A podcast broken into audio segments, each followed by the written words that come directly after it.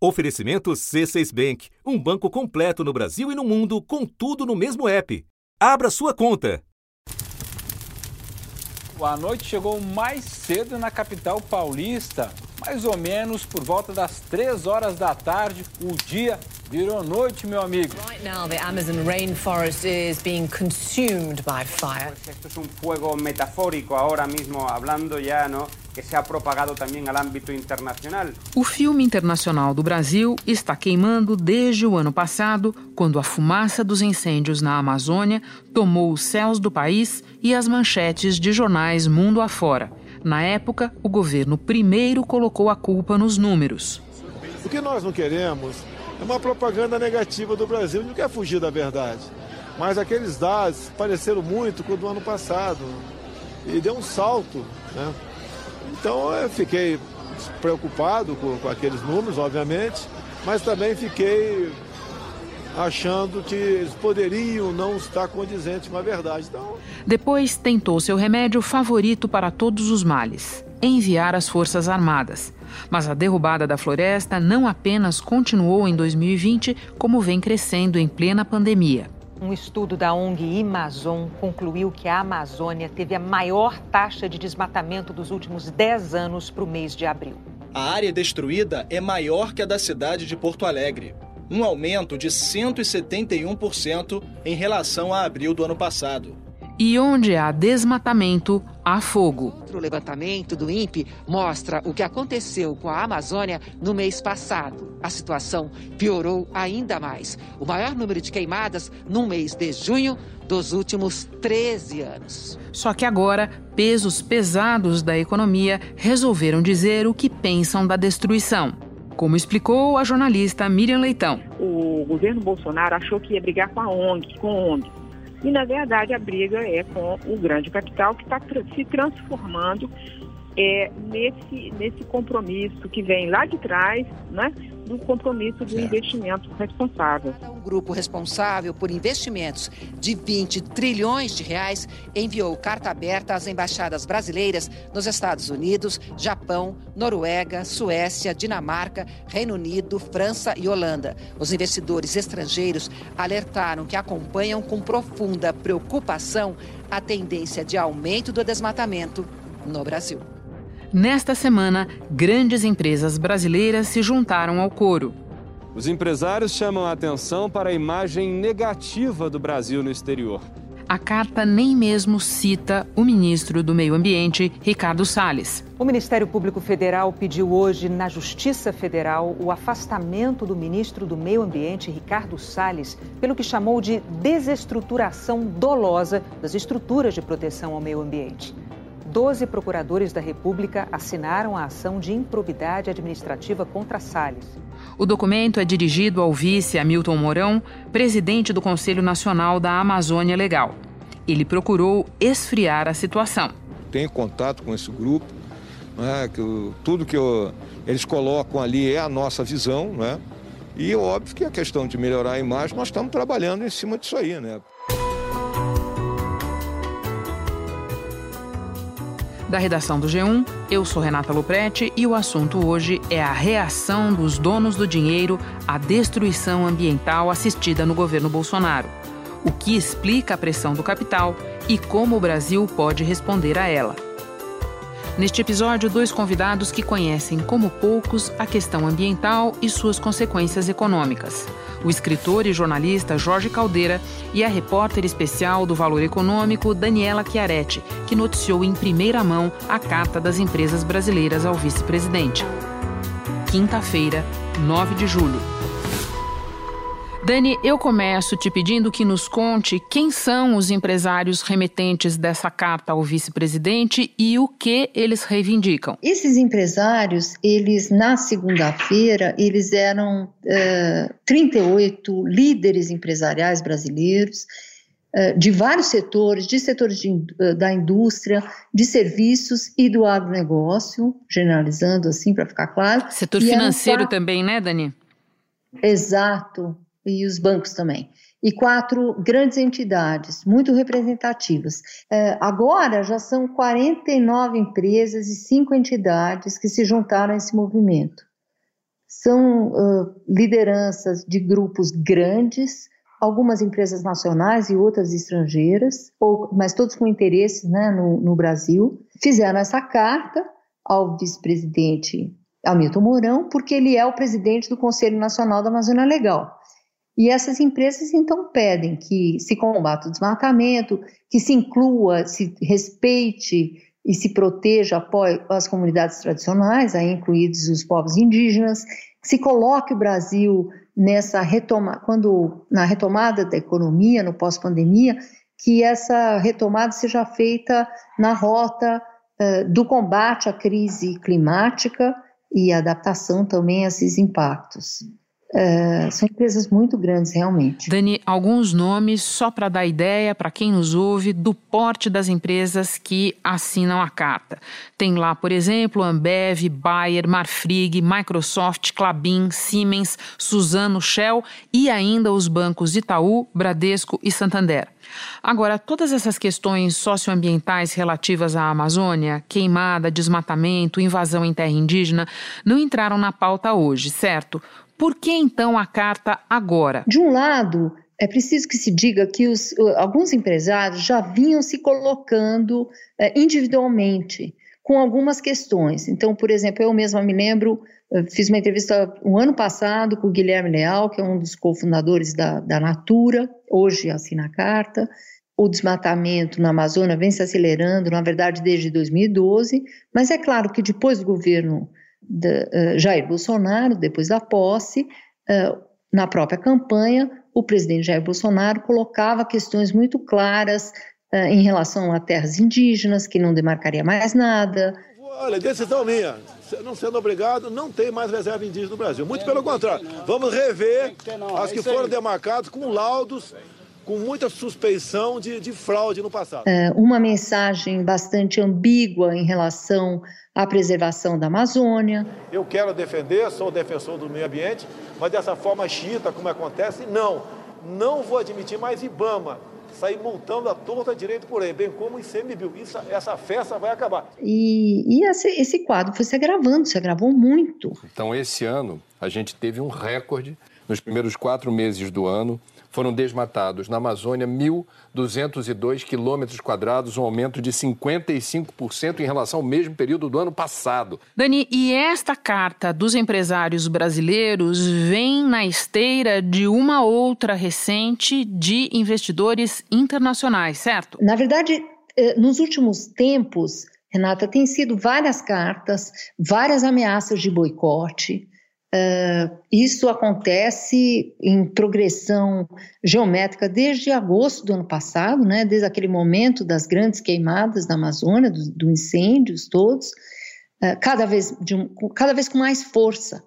E você tem razão, no final de junho, um grupo muito representativo de investidores internacionais uh, mandou uma carta às embaixadas brasileiras pedindo providências, basicamente isso.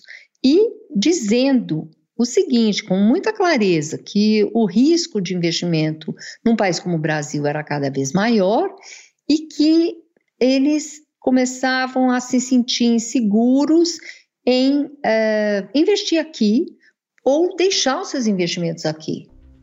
Esses fundos de pensão, esses investidores, eles são, uh, uh, cuidam de grandes somas de dinheiro, são investimentos coletivos, quer dizer, quando a gente faz uh, a nossa aposentadoria, uma aposentadoria privada, por exemplo, imagina, são grupos enormes de um monte de investidores que, e principalmente na Europa, se pede, se quer saber aonde aquele dinheiro está sendo investido.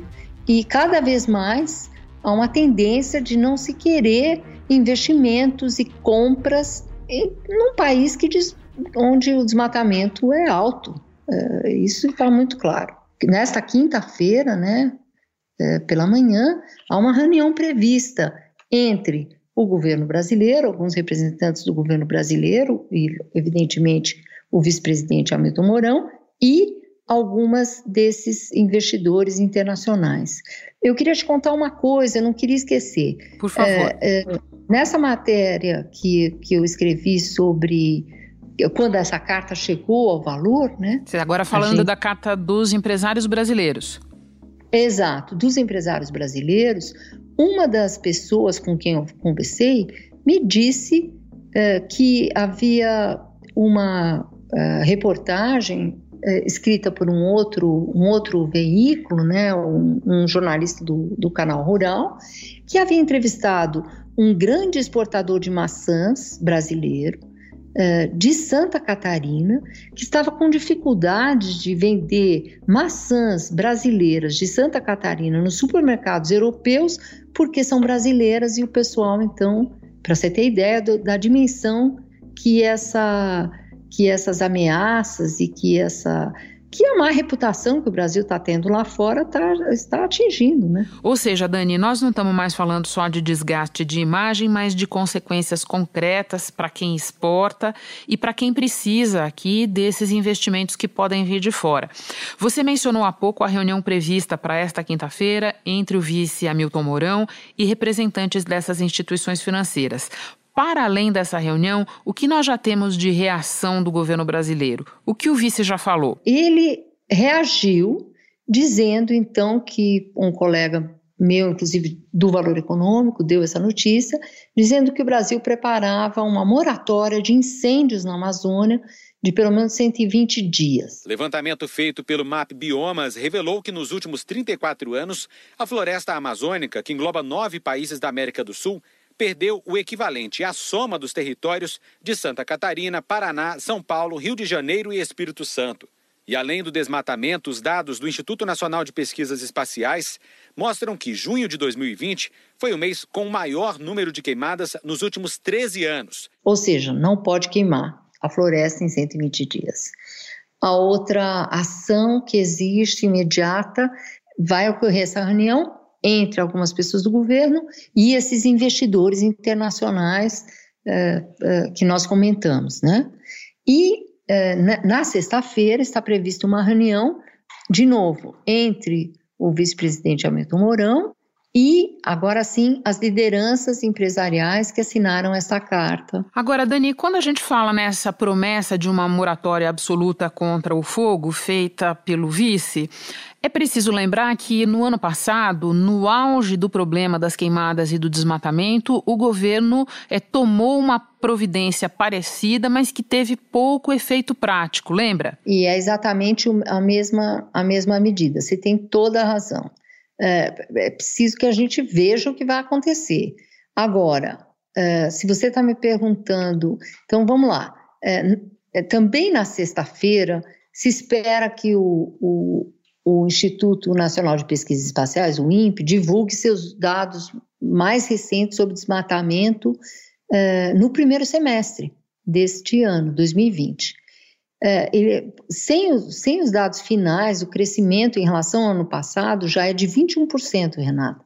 Com as operações da, da GLO, que se fala, né, as operações ali do Exército na Amazônia, já acontecendo há quase dois meses, um mês e pouco. Na faixa de fronteira, terras indígenas, unidades federais de conservação ambiental e em outras áreas federais do estado da Amazônia Legal. Mas alguns anos atrás, uh, era a gestão da ministra, então ministra Marina Silva, e houve um, um, uma ação muito efetiva de combate ao desmatamento, num momento também de alta, e para te falar rapidamente, não sei se você se lembra, elegeram os municípios, se indicaram os municípios na Amazônia que mais desmatavam. Uh, houve operações naquele momento da Polícia Federal e do Exército é, contra serrarias, por exemplo, e depois se tentou fazer com que aqueles municípios é, tivessem alguma receita que não fosse a receita apenas de desmatar a floresta. Parece, pelo que a gente andou apurando, que na reunião é, agora dessa quinta-feira, o governo brasileiro vai apresentar algumas propostas, talvez de pagamentos por serviços ambientais, e vai fazer um grande esforço para demonstrar aos investidores internacionais que está mudando uh, a rota dessa, dessa história. E, porém, os empresários com quem eu conversei na segunda-feira diziam que eles não querem uma campanha, eles não acham que uma campanha internacional do Brasil dizendo: olha, não é isso, vai ter algum efeito. Eles realmente cobram ações mais efetivas. Além da questão da moratória, eu tenho uma última para você também nessa linha de promessa versus realidade. O vice também diz que o governo trabalha para investigar as ações de repressão das atividades ilegais na Amazônia. Só que o que nós vimos em meses recentes foi o contrário disso: o governo exonerando funcionários que estavam cuidando das ações de repressão, o governo fazendo vista grossa, o governo operando para desmontar essa estrutura de fiscalização. Como fica isso? Olha, você está tocando nos pontos fundamentais mesmo. O maior problema, no meu ponto de vista, é a credibilidade do governo uh, em dizer que realmente vai mudar, sendo que as mensagens e as ações que você uh, pontuou são todas reais e aconteceram há, poucos, há pouco tempo atrás. Quer dizer, como uh, convencer os investidores, o mercado internacional, que o Brasil está seguindo uma outra rota. E eu quero te dizer uma coisa: é muito urgente que o Brasil siga, siga uma outra rota, Renata. Eh, esse semestre, a Europa, por exemplo, está totalmente eh, investindo, criando o plano verde eh, europeu. É, um, é, uma coisa interessantíssima de descarbonização da economia até, até 2050. A Alemanha, por exemplo, para te dar uma ideia, vai investir mais de 10 bilhões de euros numa energia nova, renovável nova, que é o hidrogênio. Uh, e o Brasil ele tem que entrar nessa onda também e, e, e, uma, tem que fazer um grande esforço de combater o desmatamento. O que, diga-se de passagem, não é fácil, mas é preciso que se demonstre politicamente que essa é a vontade. Dani, muito obrigada pelas informações todas. Bom trabalho para você. Obrigada, eu que agradeço, Renata. Hora de conversar com o Jorge Caldeira, mais conhecido como Cafu. Então, não é o ex-jogador da seleção que você vai ouvir, mas o escritor e jornalista. Cafu, no final do ano passado, participando comigo de um painel da Globo News, você explicou que o ambientalismo não é mais apenas um assunto à parte. Ele entrou na estrutura de produção do mundo, ele virou o norte das políticas públicas. Essa movimentação de grandes empresas e fundos de investimento em relação ao governo brasileiro agora vem para confirmar isso que você dizia? Olha, essa movimentação, se você pode entender ela muito melhor de fora para dentro. Quer dizer, de fora é negócios como os usuais, quer dizer, grandes empresas, grandes fundos, que têm muito dinheiro para aplicar, é 4 trilhões esses que assinaram, né? que é o dobro do PIB do Brasil, 4 trilhões de dólares. É, elas têm muito dinheiro para aplicar e elas aplicam no, segundo uma norma. É, é um fundo de investimento como outro qualquer. Se você vai e compra um fundo de renda fixa, aplica em títulos de renda fixa esses são fundos ESG. O que quer dizer isso? Environment, Social and Governance. Ambiental, governamental, com governança e social. O que quer dizer isso? Ele só aplica dinheiro, esses fundos só aplicam dinheiro em empresas que seguem certas normas ambientais, sociais e de governança interna. É, e esses fundos, que eram relativamente modestos há seis, sete anos atrás, começaram a mostrar que estavam tendo um desempenho muito melhor do que os outros ah, ah, na comparação do mercado. E agora, quando teve essa grande recessão da Covid, esses fundos perderam muito menos dinheiro do que os outros, por uma razão muito simples. Eles não aplicam em petróleo, não aplicam em carvão e não aplicam em empresas que têm má governança. Então, a, a, as pessoas perceberam que o desempenho estava ficando ótimo e choveu dinheiro para esses fundos. Tem muito dinheiro para aplicar, sempre nessas normas. O que, que acontece? É, eles têm no Brasil um monte de empresas grandes que seguem as normas de governança, ambientais e, sociais que permitiriam que eles aplicassem dinheiro. Essa, dessas 38 que assinaram, quase todas seguem. Né? Então são candidatas naturais a receber, sei lá, uma fábrica de papel vai fazer uma nova unidade e financia com esses fundos. é uma boa fonte de dinheiro, de juro baixo, alta rentabilidade, muito respeitada. Qual é o problema desses negócios?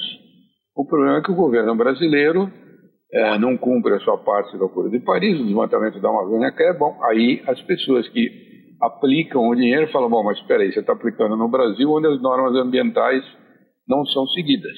Então você não pode pôr o dinheiro lá. Esses parâmetros para investimento que você menciona, Cafu, estão guiando, por exemplo, o plano de resgate da economia europeia pós-pandemia. O programa de recuperação dos europeus saírem da crise é, é, é, inteiramente montado em metas ambientais. Isso é outro assunto, mas também é a mesma coisa. São mais 2 trilhões de dólares, mais ou menos, e é para ajudar as empresas que tiveram problemas com o Covid. Mas como é que é esse dinheiro? Só chega se você assina um acordo ambiental. Então, é, é outra forma, que não a dos fundos SG, pela qual você só entra em dinheiro e só faz investimento se você segue normas ambientais. A União Europeia aprovou agora, em março desse ano, chamado Green Deal. The European Green Deal is Europe's new growth strategy. We have to act now.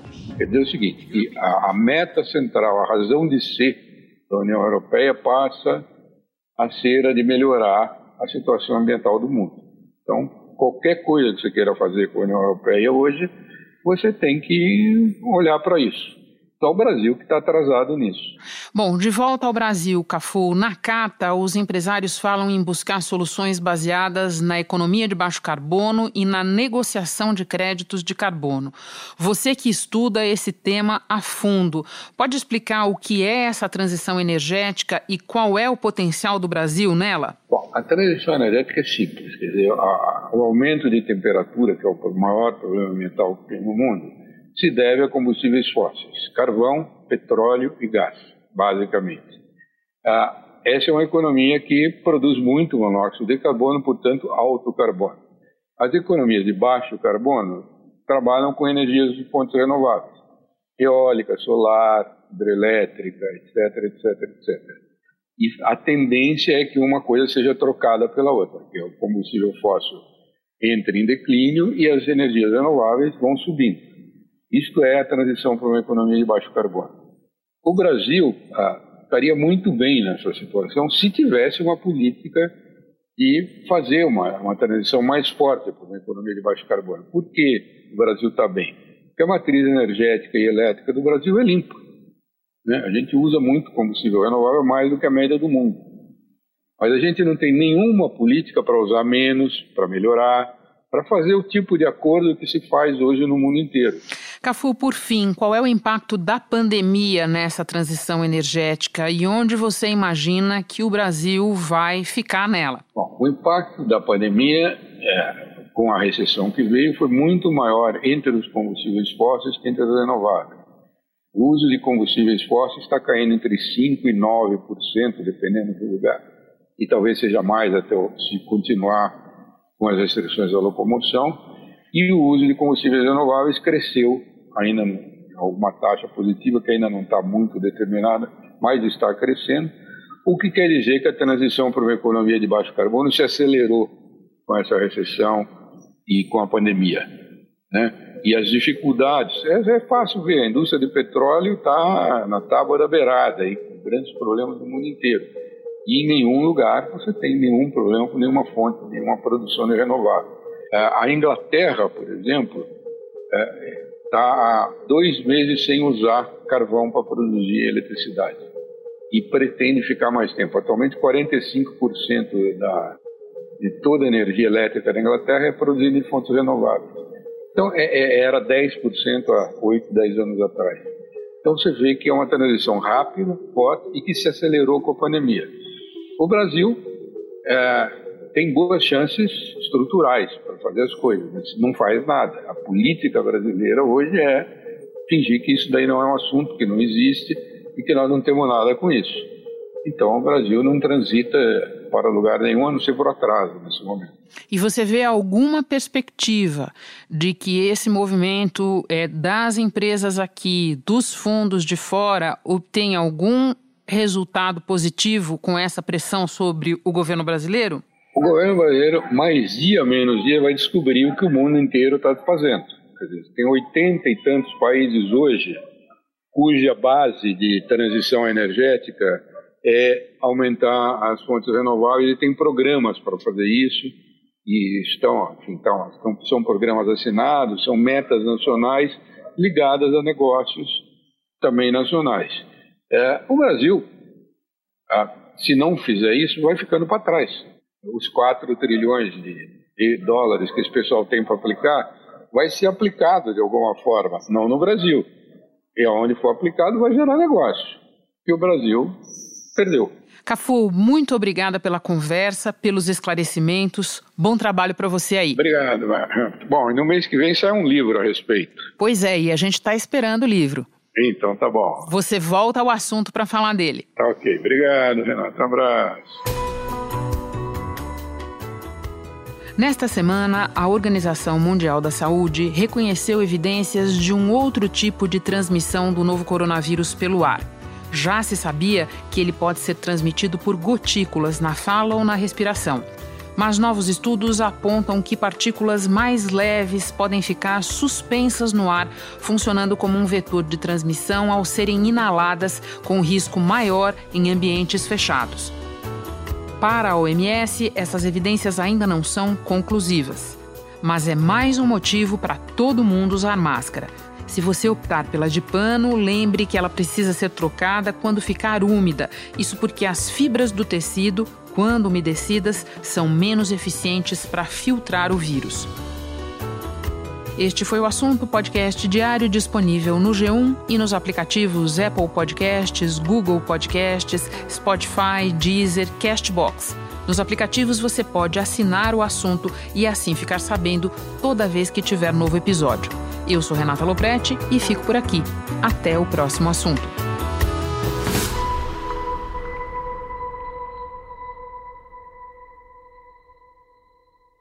Você no topo da experiência financeira que um banco pode oferecer. Escolha um banco completo no Brasil e em qualquer lugar do mundo. Abra sua conta no C6 Bank.